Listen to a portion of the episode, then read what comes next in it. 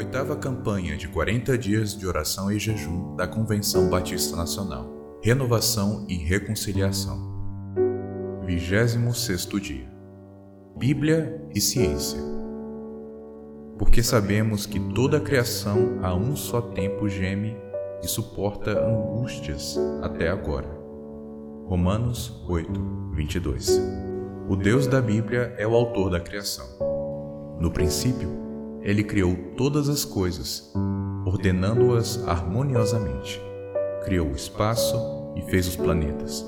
Criou as águas, a terra e toda a sorte de animais e plantas.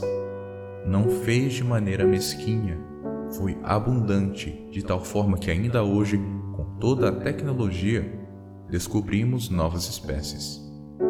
Para a humanidade, ele deu a ordem de cultivar e guardar o jardim o homem e a mulher foram formados como coroa da criação para usufruir, dominar e manter a terra. Nasce no Éden o conceito de mordomia, que apesar da queda não foi revogado.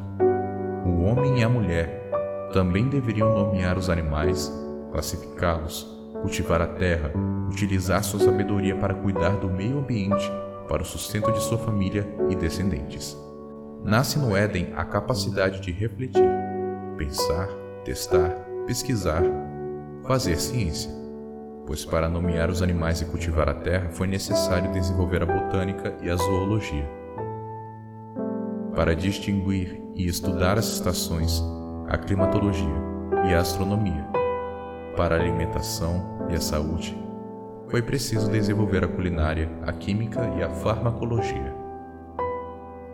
Os cristãos precisam ser responsáveis e engrossar as fileiras ao lado dos que defendem a vida com argumentos científicos. Temos uma tradição respeitável de cientistas cristãos como Gregor Mendel, Isaac Newton e atualmente Francis Collins. Existe todo um campo a ser desenvolvido na utilização de tecnologias limpas, sustentáveis.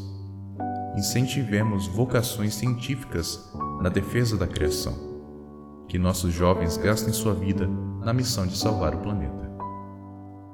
Pastor Maurício Abreu de Carvalho, Igreja Evangélica Batista Nacional, Vila Pauliceia, São Paulo.